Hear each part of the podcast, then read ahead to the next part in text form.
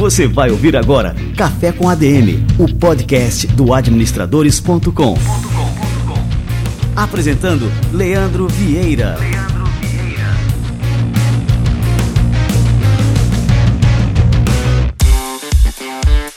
Fala galera, está no ar mais um Café com ADM, a sua dose de cafeína nos negócios. Estamos começando o nosso episódio número 314. E no episódio de hoje a gente vai aprender aqui como o mercado de capitais pode ser um aliado da sua independência financeira. E apesar do crescimento no número de investidores na bolsa de valores, ainda há muita gente que não conhece o mundo dos investimentos para além dos produtos bancários. José Eduardo Lalone, o vice-presidente da Ambima, vai explicar para a gente aqui hoje quais são as possibilidades que o mercado de capitais oferece para os investidores comuns e como fazer as primeiras aplicações. Fica ligado, um café com a DM totalmente imperdível. José Eduardo Lalone daqui a pouquinho chega por aqui.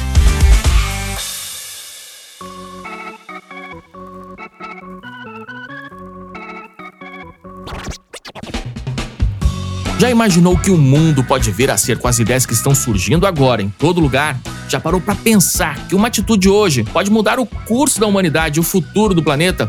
A Braskem acredita que o amanhã está sendo escrito a todo momento. Por isso criou a Oxija, um hub para startups que vai reunir e impulsionar ideias inovadoras e sustentáveis com um potencial transformador. Oxija é uma nova ideia de futuro, criada pela Braskem.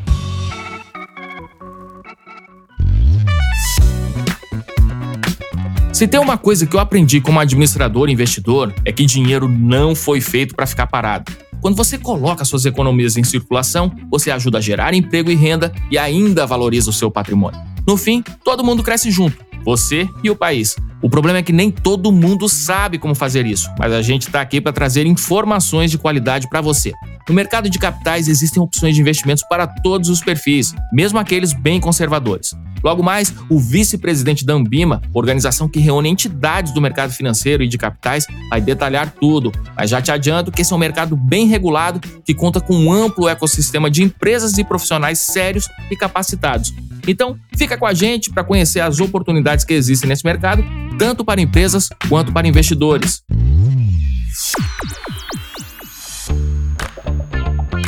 E já que a gente está falando de investimentos, o que você acha de aprender tudo sobre dinheiro com nomes como Ricardo Amorim, Carol Pfeiffer e Luiz Stuberger, um dos maiores gestores de fundo do Brasil? E o melhor, tudo isso 100% online e gratuito.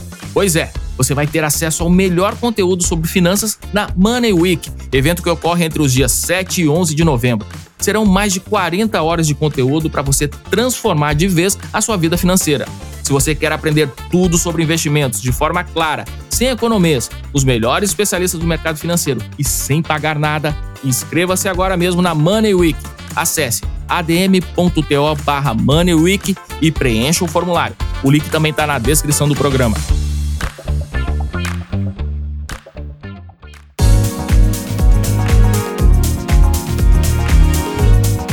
Muito bem, turma, vamos receber essa fera, José Eduardo Lalone.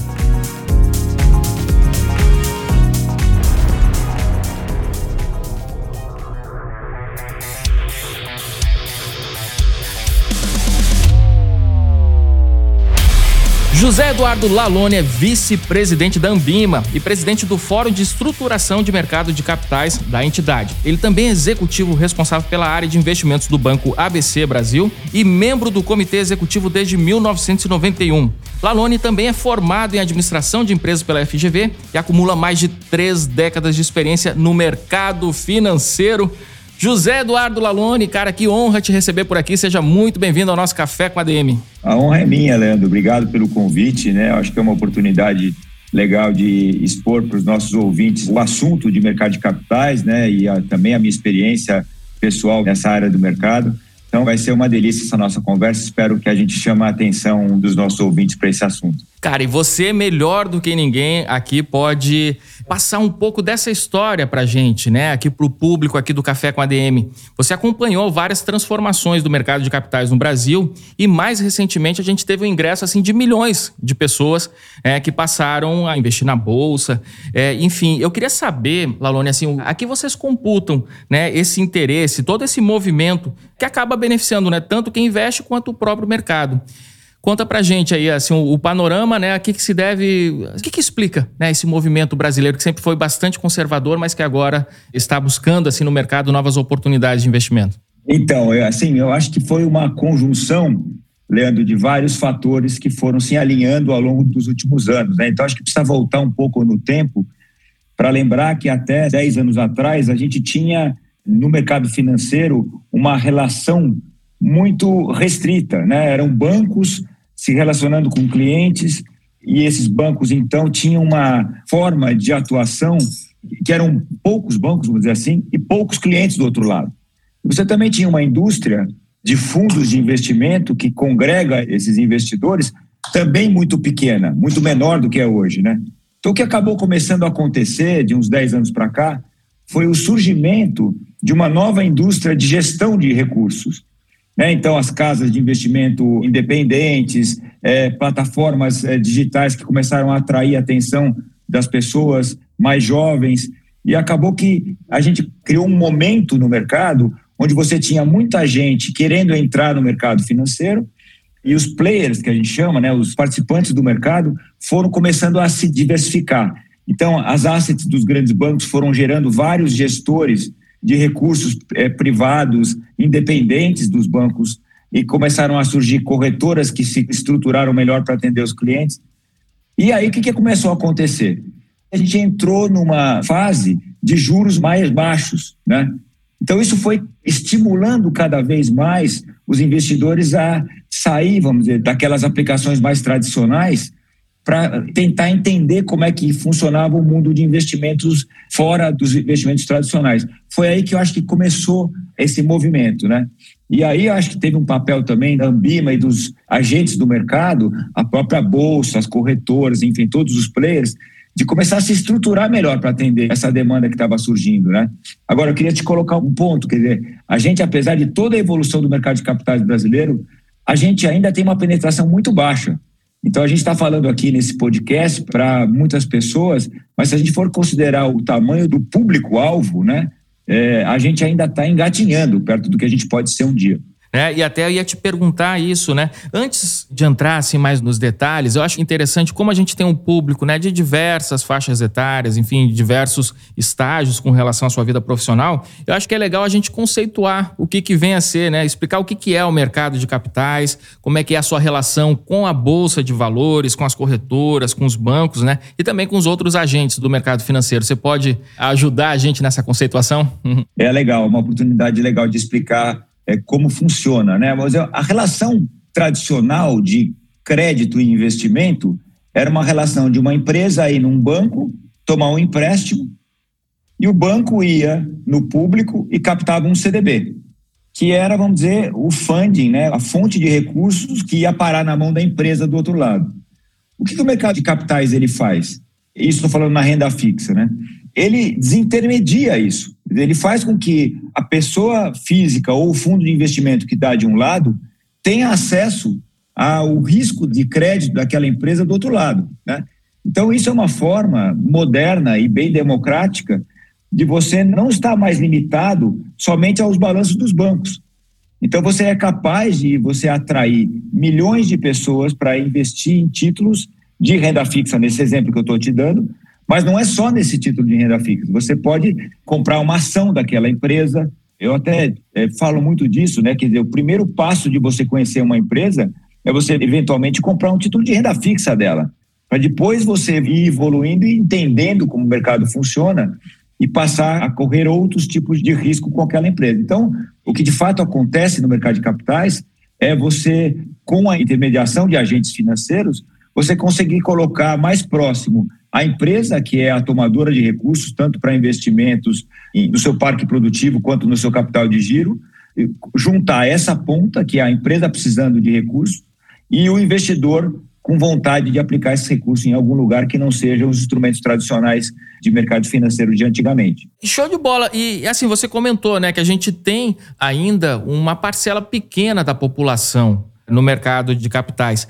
E mesmo assim, com muitas opções, né? Você falou aqui algumas. A gente tem produtos financeiros como os títulos, debêntures, ações, né? cotas de fundos. E a gente tem pouca gente ainda, comparativamente né, com o tamanho da nossa população, é, investindo. Por que, que você acha, Lalone, que existe ainda essa resistência das pessoas né, com relação a aplicar parte do seu patrimônio no mercado de capitais? A resposta para essa questão é educação.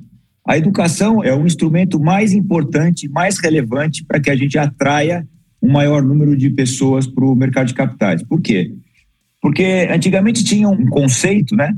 Que se você só teria acesso a produtos financeiros mais é, sofisticados ou arriscados, enfim, diversificados, se você tivesse muito dinheiro. Então, assim, ah, então o cara que é, tem acima de um milhão de reais pode comprar um produto XPTO. Só que o conceito veio mudando à medida do tempo, que mostra o seguinte: se eu sou uma pessoa de 30 anos de idade, estou começando a vida, minha vida, sou um profissional liberal, estou em qualquer setor da economia e começo a acumular algum recurso, essa é a hora de eu me educar para ter à minha disposição é, uma vasta gama de tipos de riscos é, financeiros, né? de uma ação a um derivativo, a um fundo de investimento, a uma debenture, por exemplo. Por que isso? Porque é nessa fase da vida, eventualmente, que você tem mais disposição a entender quais riscos você está correndo e chegar lá na frente, mais para frente na sua vida, e ter feito uma diversificação de investimentos compatível com o momento de vida. Então, acho que a, resposta é educação financeira. E nesse sentido, eu acho que vocês estão fazendo né, um serviço excepcional, que é trazendo para milhares de ouvintes nossos hoje a oportunidade de entender como funciona isso, né? Então, acho que a forma moderna da gente aplicar dinheiro é entender que tipo de riscos a gente está falando. Por exemplo, né? Existe um, um paradigma que é assim, ó, renda fixa é renda fixa. Então, se eu tenho um hoje, eu tenho 1,1 amanhã. E a gente sabe hoje que se você comprar um fundo de renda fixa que tem papéis mais longos, que tem, enfim, uma estrutura de ativos diferenciada, esse fundo, por exemplo, ele pode oscilar para baixo, ou seja, você pode ter uma oscilação negativa num fundo de renda fixa que para uma pessoa que não é educada nesse setor, pode parecer contraditório. Falando, mas como é renda fixa? A renda fixa só sobe. Não, não eventualmente. Você tem que aprender por que, que não só sobe. Então, acho que esse tipo de exemplo que eu estou dando, de educação, que é mais fácil quando você compra ações, né? todo mundo sabe, a ação sobe e desce. Né? Agora, um, uma cota de um fundo pode subir pode descer também, independente dele estar aplicado em, operações de renda fixa. Tudo isso para dizer para você o seguinte: a gente tem que é, fazer um esforço enorme para que essas novas gerações de investidores que estão vindo para o mercado agora entendam o mecanismo. E assim que eles consigam entender e acumular experiência, é que eles vão conseguir tomar as melhores decisões. Muita gente mira no mercado de capitais como um atalho para sua independência financeira. Você enxerga dessa forma também ou é algo que você deve construir paralelamente a outra né, construção ali de fontes de receita, que, enfim, que pode ser o trabalho, você colocar um próprio negócio, né? Como é que você enxerga essa coisa? Você mirar única e exclusivamente no mercado de capitais, né, para atingir a sua independência financeira? Eu acho assim, o perfil de cada um tem que ser respeitado. Então, vai sempre existir uma legião de investidores profissionais, que é o sujeito que tem, vamos dizer, uma aptidão para ser um trader, né?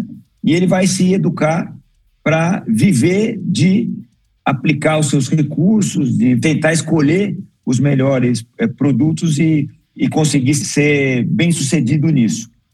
Esse é um caminho, ele é verdadeiro para uma pequena parte da população, porque poucas pessoas, ou uma pequena parte da população, tem esses skills, tem essa habilidade. A grande, vastíssima maioria das pessoas, elas vão ter uma atividade profissional, vou trabalhar, vou ser um profissional liberal, vou ser um produtor, enfim, qualquer coisa que a pessoa decidir ser. E à medida que ela vai começando a acumular é, recursos, que é o objetivo de todo mundo, né? A gente ter, vamos dizer, uma segurança, uma poupança que se sirva de paraquedas para situações incertas né? e mais para frente que te possibilite eventualmente fazer outras coisas da sua vida, tentar mudar de objetivo, que eu acho que é uma verdade para as gerações que estão chegando, né? Ninguém mais vai pensar em ter uma vida parecida com a minha, por exemplo, de ter ficado 30 anos numa mesma instituição, por exemplo, né? Eu acho que essa é a perspectiva de todo mundo, né? E eu acho que aí você tem que ter, né, para esse público, que é 99,9% da população, eu acho que você tem que ter educação, você tem que ter é, ajuda de profissionais especializados, né? E hoje você tem uma série de possibilidades, desde um tradicional gerente de um banco que pode ser um ótimo, que pode ser um ótimo gerenciador que vai te ajudar a fazer isso, até um influencer, até uma pessoa que esteja numa rede social. Eu acho que tem espaço para todo mundo. O importante é que a gente tenha é, a capacidade do indivíduo de julgar quem é para ele a melhor opção, né? Então, acho que esse é o, importante. Isso, isso a gente volta para a educação. Só quem é capaz de tomar essas decisões são as pessoas que estão se educando, que estão se capacitando para tomar essa decisão.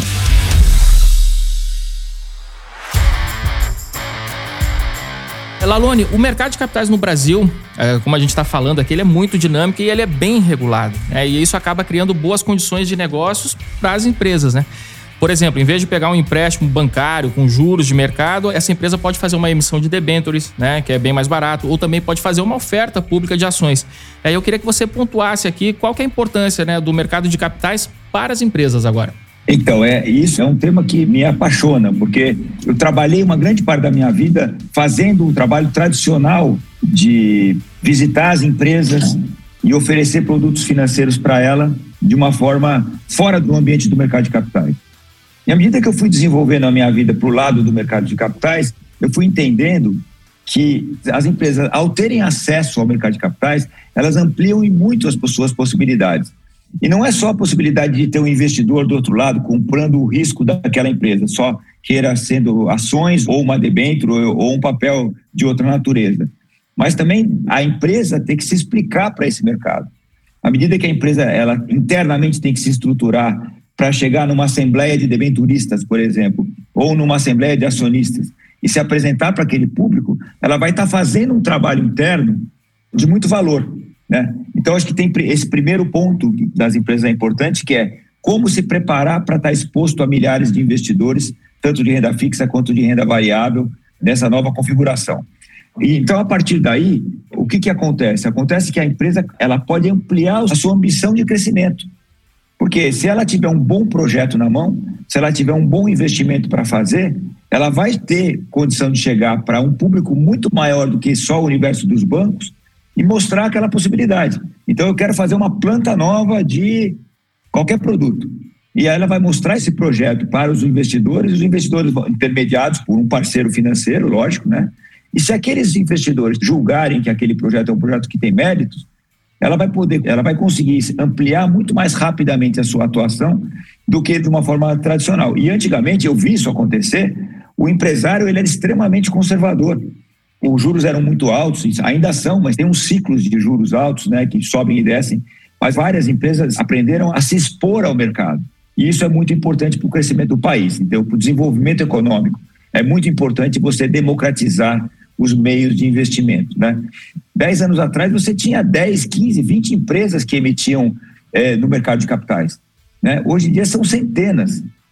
Antigamente, só as grandes empresas tinham acesso ao mercado de capitais. Os fundos de investimento também eram muito concentrados. Então, você tinha grandes empresas de um lado e grandes fundos de investimento do outro. Agora não, agora você tem um universo de gestores, você tem um universo de pessoas físicas comprando papéis de renda fixa e renda variável nas corretoras. Esse público, e tem o mercado secundário, que eu acho que é uma coisa que a gente pode falar depois, que ajuda você a entrar num papel longo e sair no meio do caminho, por exemplo. Então, eu acho que a gente tem uma possibilidade com isso de atrair é, centenas ou milhares de empresas novas que topem, vamos dizer, as regras do mercado de capitais, que não são poucas, né? Para que acelerem seus investimentos. E, pô, a gente quer ver o Brasil crescer rápido, né? Você ter essa possibilidade da empresa chegar em acelerar um projeto de investimento é uma coisa importante. Com certeza, né? E isso também melhora drasticamente, né, todos os processos da empresa, porque a empresa tem que cumprir uma série, né, de pré-requisitos, né, requisitos de governança, do próprio propósito, transparência, de se comunicar com o mercado com regularidade. O mercado é muito duro com isso, então se você começa, se é uma empresa que começa a ter, dizer, problema de transparência, de não falar tudo que está acontecendo, o mercado te pune, te vende, te vende, os seus títulos caem de preço, então você aprende com isso. Eu acho esse é que é o mecanismo que faz as empresas avançarem. Exato, né? E isso serve também de exemplo e de referência para as empresas de menor porte que também tem que seguir né, as melhores práticas para poderem né, crescer. Inclusive, ainda nesse assunto, né, o próprio governo federal ele também emite títulos públicos no mercado, né, que são os títulos do Tesouro Direto. Qual é a diferença, então, nesse caso, Lalone, já que o governo, né, além de ser emissor da moeda, ele também tem maior controle né, sobre os prazos e os juros? É assim, para não entrar muito na tecnicidade, para não ficar chato para quem está nos escutando, o título do governo é como se fosse a base de tudo. Né? Então, quanto ele paga e por que prazo ele capta é o básico. Então, as empresas vão ter que partir daí para fazer sua própria curva, que a gente chama de curva de juros. Né? A curva de juros nada mais é do que a comparação do quanto que um título público paga para quanto uma empresa privada paga, que é sempre tem um spread sobre, porque teoricamente o título do governo é o título mais seguro de uma economia, né? E todos os outros títulos eles são um pouco mais ou muito mais arriscados do que esse título do governo. Então, o, o que, que acaba acontecendo é que os títulos do governo, eles fazem parte desse mercado de capitais. Então, eles compõem uma carteira. Então, quando você vai lá comprar uma cota de fundo, você vai ver que lá dentro, eventualmente, tem um pedaço daquele fundo está investido em títulos do governo, que são líquidos, que podem ser vendidos a qualquer hora, muitos deles, tá certo? Então, eles com a carteira de um fundo de investimento, por exemplo. E também, se você for para o nível da pessoa física, a pessoa física nunca vai ter 100% de ações ou 100% de títulos públicos. Ela vai ter um pedaço em título público, um pedaço em títulos privados, vai ter um pedaço em ações. Então, eu acho que o que eu tento explicar aqui é que o título público é o começo de tudo, né? As aplicações se balizam. Gostei aqui da explicação porque é uma verdadeira aula, né? Muita gente te, confunde, são tantos produtos que as pessoas acabam não entendendo, né? O que, que é cada um. E assim, então a gente vê como o mercado é dinâmico e volta e meia surgem novos produtos também. O mais recente deles, por exemplo, aqui é o Fiagro, né? Mas a gente tem também os fundos imobiliários, temos ETFs, também muitos outros, né? Para todo e qualquer tipo de investidor. Você pode pontuar alguns aqui para gente, Lalone, e assim, explicar as suas características também, que tipo de público esses produtos se destinam? Eu acho que eu vou começar pelo Fiagro, porque o Fiagro é uma iniciativa nova, ela tem um ano que está no ar, né? Basicamente é a mesma lógica do mercado de capitais, aí só que você está juntando um público específico. Quem é o público específico? A cadeia do agronegócio do Brasil. Todo mundo sabe de uma pujança de um tamanho enorme no Brasil, né? E vem ganhando muito espaço, porque a gente é um país que tem todas as condições, a gente atrai muito atenção, não só interna, mas externa, por conta da nossa capacidade e nossa produtividade no setor agrícola. E esse foi um setor que eu acho legal comentar, que sempre teve um financiamento muito restrito. Eles eram empresas, empresários muito tradicionais também, captando nos instrumentos tradicionais de financiamento.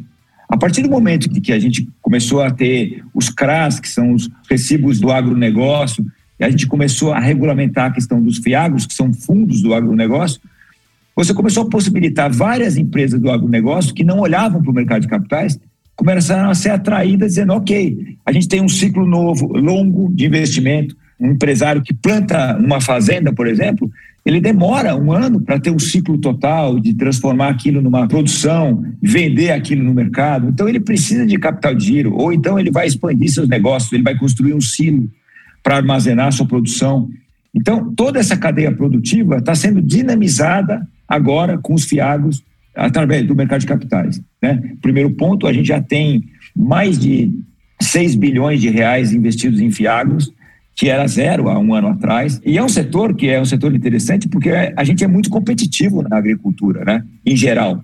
Então, é um setor que pode gerar excelentes oportunidades para os investidores, né? se bem administrado. E da onde veio o Fiagro? Né? Vem da experiência que a gente teve de sucesso dos fundos imobiliários, que são fundos também que a gente chama de fundos de nicho, onde um setor específico começa a captar dentro de certas regras. Então, o fundo imobiliário, que começou mais atrás, ele ganhou um grande protagonismo no mercado, porque, além de tudo, ele é um tipo de investimento que a gente chama de híbrido. Por que, que ele é híbrido? Né? Porque quando você compra um fundo imobiliário, por exemplo, que investe em aluguel, o aluguel não é uma renda fixa sempre, porque o imóvel pode estar desalugado. É um tipo de fundo que possibilita você, ao mesmo tempo, ter uma carteira de imóveis de vários tipos, né? desde o desenvolvimento imobiliário, que está construindo um prédio, até uma renda de aluguel, vários tipos de produtos, mas que te possibilita ter o acesso à valorização imobiliária, né? Você está num prédio certo, num imóvel certo, na hora certa que pode ser valorizado, e também uma renda, né? Eu acho fantástico também. Os fundos imobiliários, eu sou um verdadeiro fã. Então, por quê? Porque ele junta essas duas coisas. Ele não é ação, que tem todo o risco de a empresa virar pó, porque tem lá um imóvel, tem um prédio que está lá sendo administrado por alguém, e ao mesmo tempo tem o risco de você não estar tá alugado ou estar tá alugado por um preço baixo e por ciclos de mercado, né? Você pega uma época pandemia, né? Para dar um exemplo para todo mundo que todo mundo vai lembrar bem, né? O que, que vai acontecer com os imóveis comerciais, né? São Paulo, né? Pô, Faria Lima, vai tudo ficar vazio, né? vai, vai, não vai. Então essa expectativa toda gera oportunidade de mercado. Então acho que essa é a beleza do mercado de capitais. Ele traz esse lado para perto do outro lado.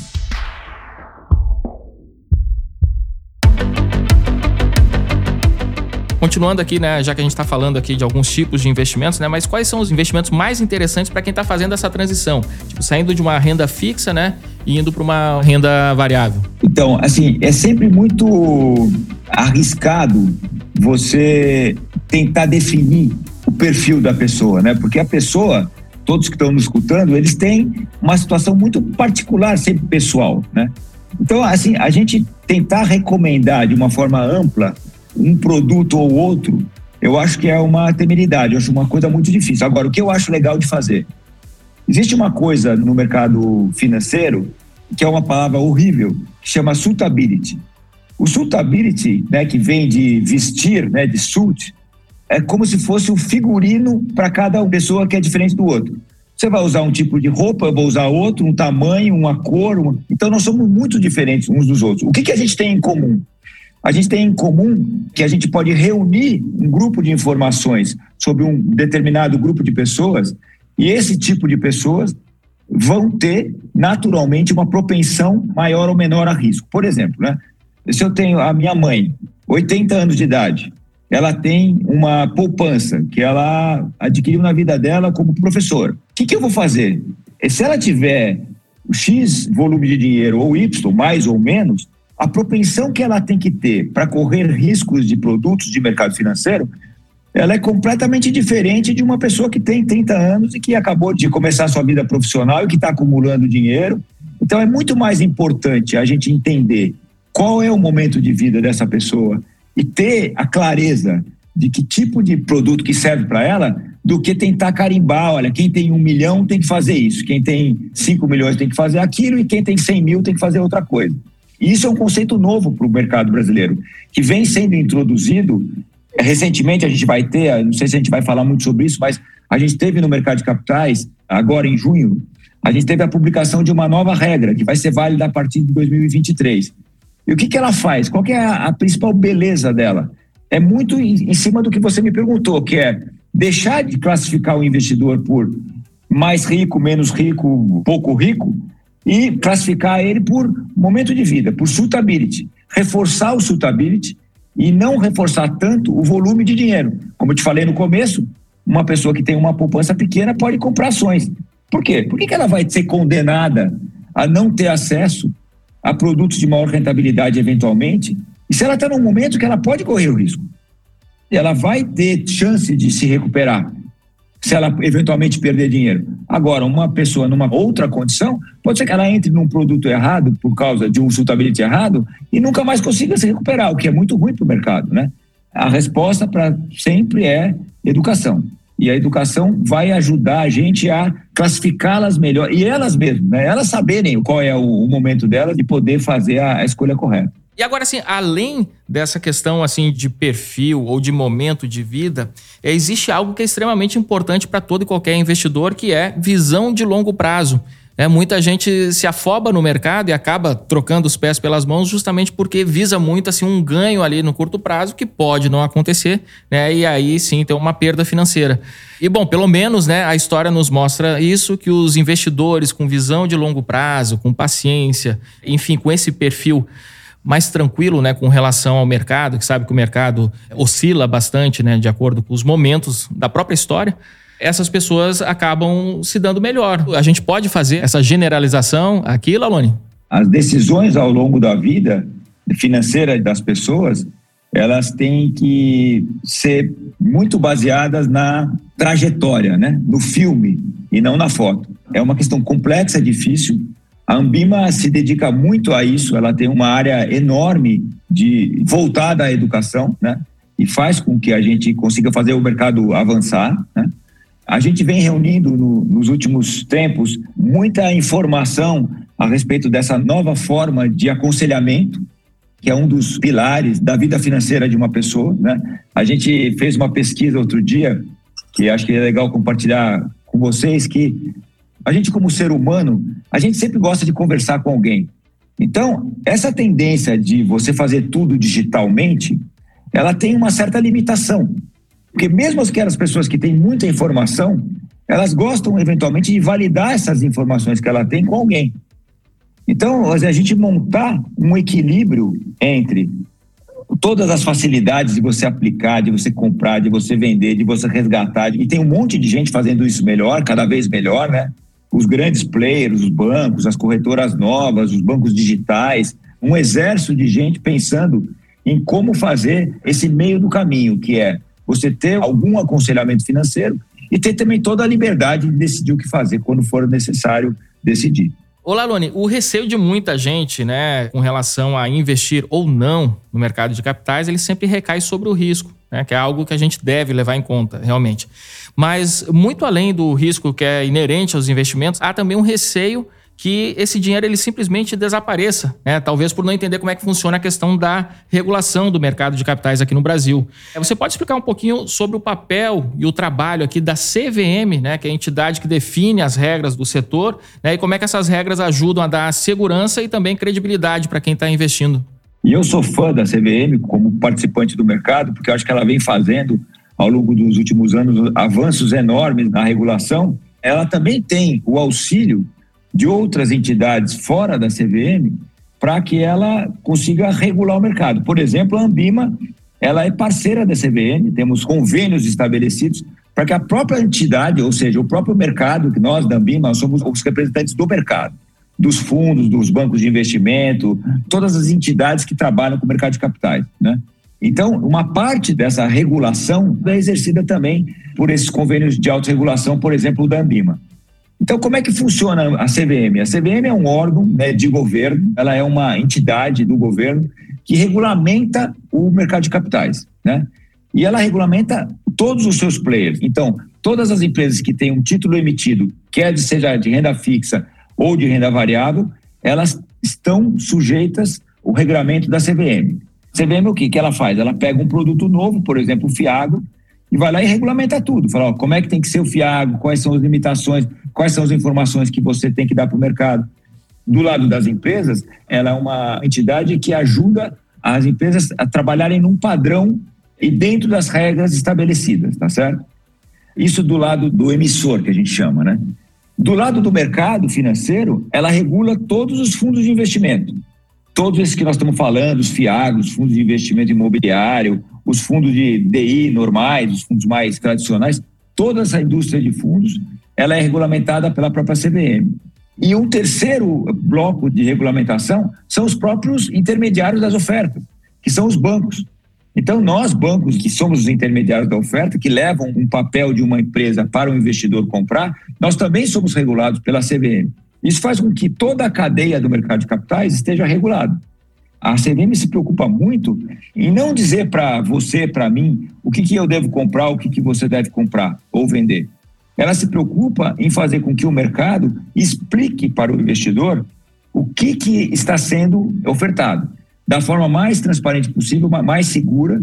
E agora, mais recentemente, ela está usando todos os mecanismos mais modernos de comunicação para ajudar esse exército novo de investidores que a gente está tendo, para que eles tenham mais segurança. E ela também tem um lado que é importante mencionar, é um, um lado de punição, né? Então, por exemplo, se você faz alguma coisa errada, como emissor, como intermediário de oferta, como somos nós bancos, ou como fundo, né, como gestor, ela tem poder de ir lá e sancionar e cercear a sua atividade, te dar multa, abrir processos administrativos, fazer toda uma série de um arcabouço legal para que a, o mercado funcione melhor. Então, é uma entidade extremamente relevante e apoiada por entidades como a Ambima, que ajudam ela na autorregulação.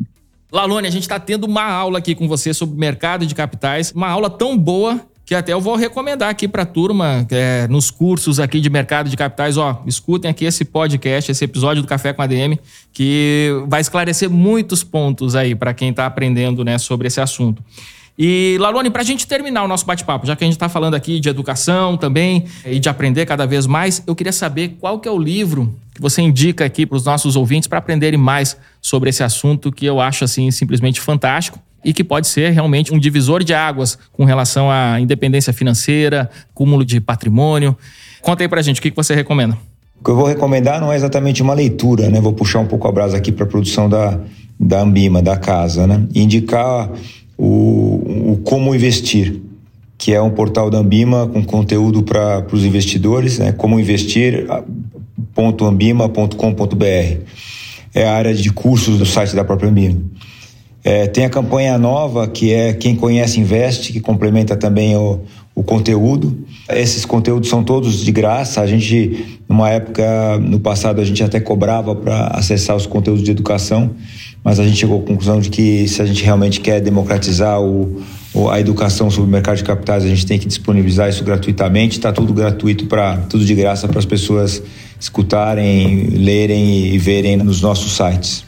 Acho importante também recomendar é, os portais tanto da B3 quanto da CVM. Em ambos os portais você encontra é, muita informação sobre o mercado de capitais é, de qualidade, feita com muita preocupação em, em educar, em esclarecer, e eu acho que é isso que a gente precisa para continuar crescendo no mercado.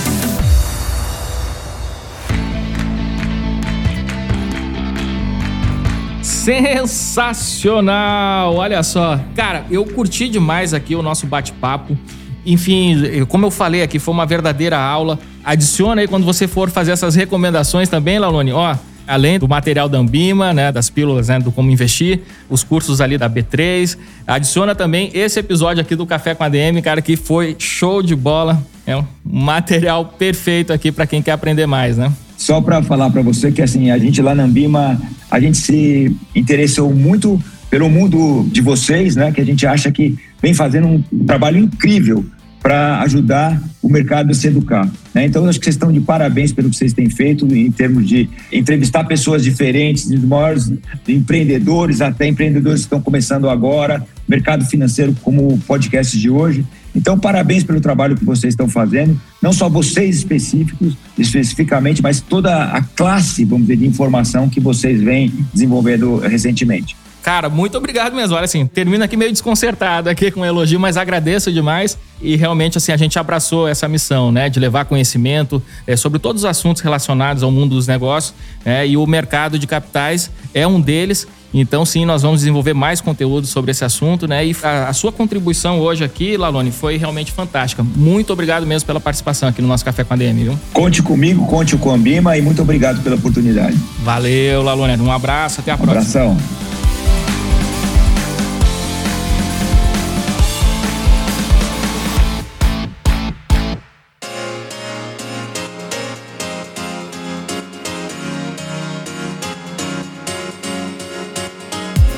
Sensacional, cara. Que honra receber esse cara por aqui. José Eduardo Lalone, vice-presidente da Ambima, e uma aula perfeita aqui sobre mercado de capitais. Como eu falei aqui para ele, vale a pena a gente emoldurar aqui essa aula e recomendar para os cursos né, sobre mercado de capitais, sobre investimentos e finanças pessoais. Realmente um material obrigatório. Eu tenho certeza que você aí do outro lado curtiu demais e vai compartilhar também com seus amigos, hein? Manda ver lá no Spotify, no Deezer, tem um botãozinho de compartilhar, clica nele, gera um story lindíssimo, marca a gente, arroba café com ADM ou arroba administradores, pra gente saber que você compartilhou esse episódio, que você curtiu e a gente também pode recompartilhar por aqui. Fechado? Turma, Bom, este foi o nosso Café com a DM de número 314. Na semana que vem a gente volta com mais cafeína para vocês. Combinados então? Até a próxima semana em mais um episódio do Café com a DM, a sua dose de cafeína nos negócios. Até lá.